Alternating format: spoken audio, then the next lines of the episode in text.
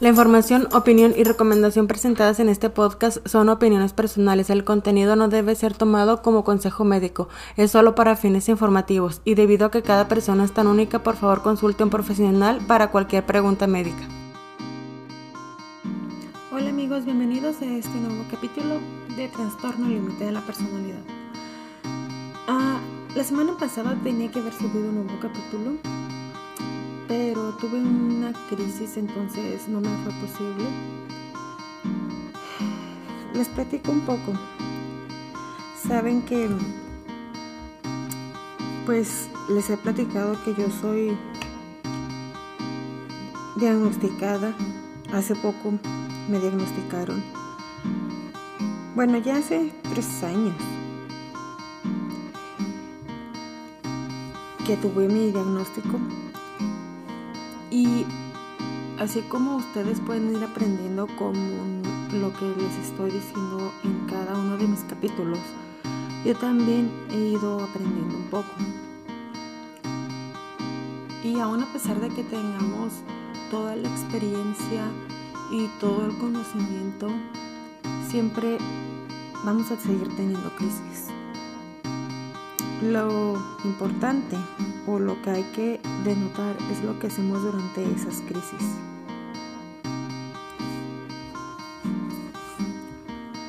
La crisis que tuve fue por un malentendido con mi esposo. Los malentendidos están constantes en mi vida porque malinterpreto siempre las cosas y en lugar de preguntarle a él si es eso lo que quiso decir, lo doy por hecho y asumo que es lo que está diciendo.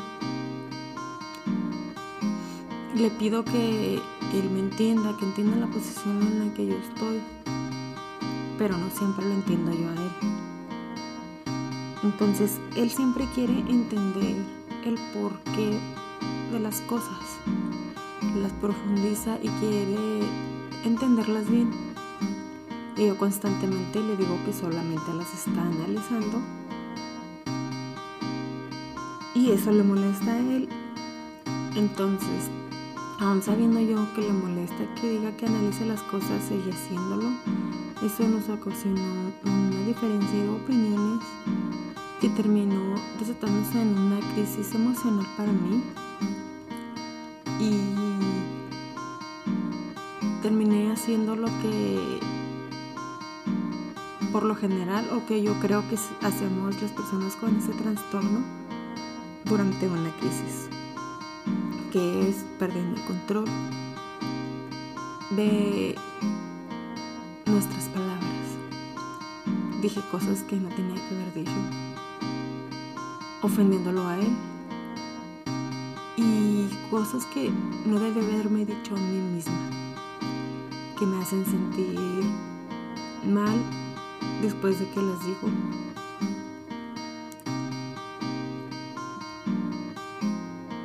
Porque yo misma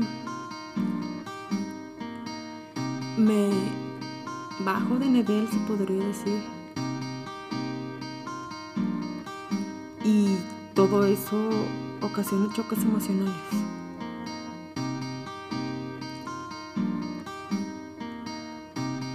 Tuve mi cita con mi terapeuta, platiqué con ella acerca de cómo me hizo sentir tener esta crisis y de cómo creía yo que él se sentía por todo lo que nos dijimos. Y me hizo darme cuenta de varias cosas.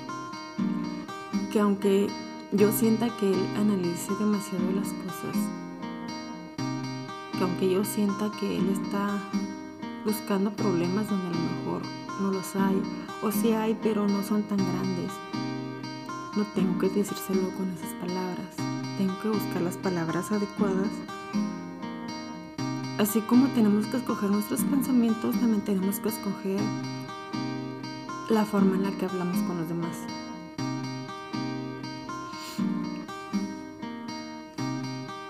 Aprendí de esta, de esta crisis aprendí que una conversación seria no puede llevarse a cabo por demasiado tiempo, porque podría convertirse de conversación a acusación. Y en ese momento es cuando dejas de recibir las palabras y la información apropiadamente y sientes que se te está atacando solamente.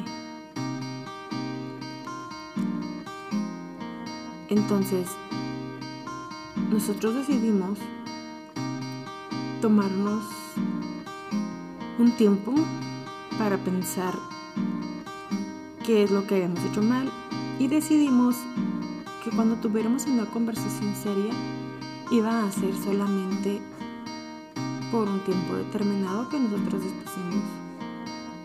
Nosotros en nuestro caso decidimos que media hora iba a ser suficiente y después de esa media hora, si nos sentíamos bien o saturados de información, íbamos a poner una pausa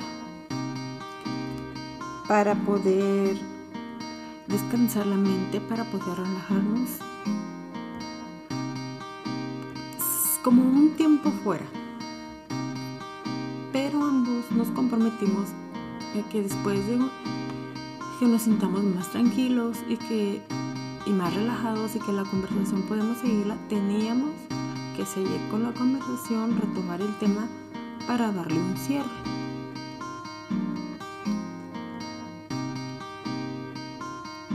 Si yo malinterpretaba algo o creía que me estaba diciendo algo ofensivamente, le iba a preguntar a él si eso es lo que había tratado de decir. Para si no es lo que quiso decir, me lo aclare y así no tener malos entendidos. Porque generalmente cuando yo malinterpreto las cosas,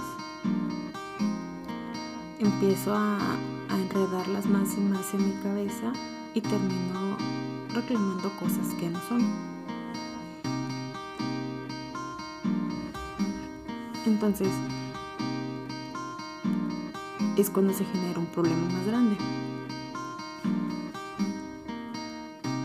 También buscamos unas canciones que hablarán de superación personal, que hablarán de retos en la vida, de cómo lo superaron, canciones que nos ayudaran a motivarnos para cuando yo me sintiera mal, escucharlas, porque esta crisis me tomó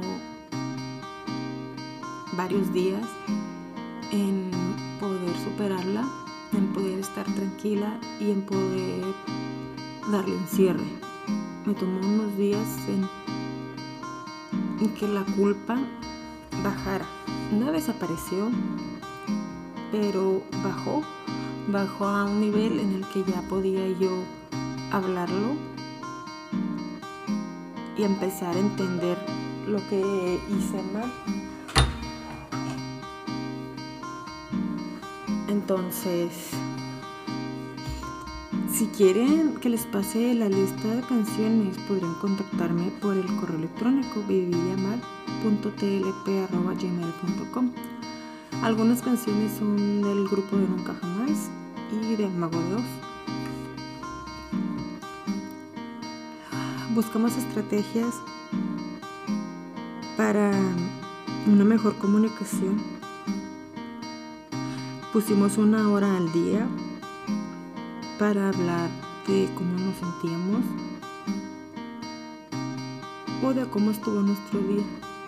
La recomendación que me dio mi terapeuta fue que esa conversación seria nunca tenía que ser justo antes de dormir. Porque podría tender a convertirse en una plática pesada y como ya es el final del día, no siempre se anda de mejor humor para tener ese tipo de conversaciones. Si te pones y lo piensas, tiene sentido. Entonces, había dicho que les iba a hablar en este capítulo de cómo llevar una mente tranquila durante las fiestas. Pero creo que ahorita les serviría, bueno, creí que les iba a servir un poquito más ver un poco, escuchar un poco de cómo estuvo mi semana, que vieran en qué me equivoqué yo, para que ustedes aprendieran de eso. Y que busquen no equivocarse en lo mismo. No sé en realidad en qué posición estén todos ustedes, de cómo se sienten, de qué grado eh, ciertos puntos de este trastorno en su vida. Lo que sí sé es que podemos aprender unos de otros. La comunicación es lo más importante. Y en mi caso es la más difícil de hacer. El comunicarme se convierte en algo severamente difícil, en un gran reto en mi vida, por el temor a ser juzgada, por todas esas inseguridades que yo tengo. Pero estos últimos días que me he estado comunicando más, me han servido mucho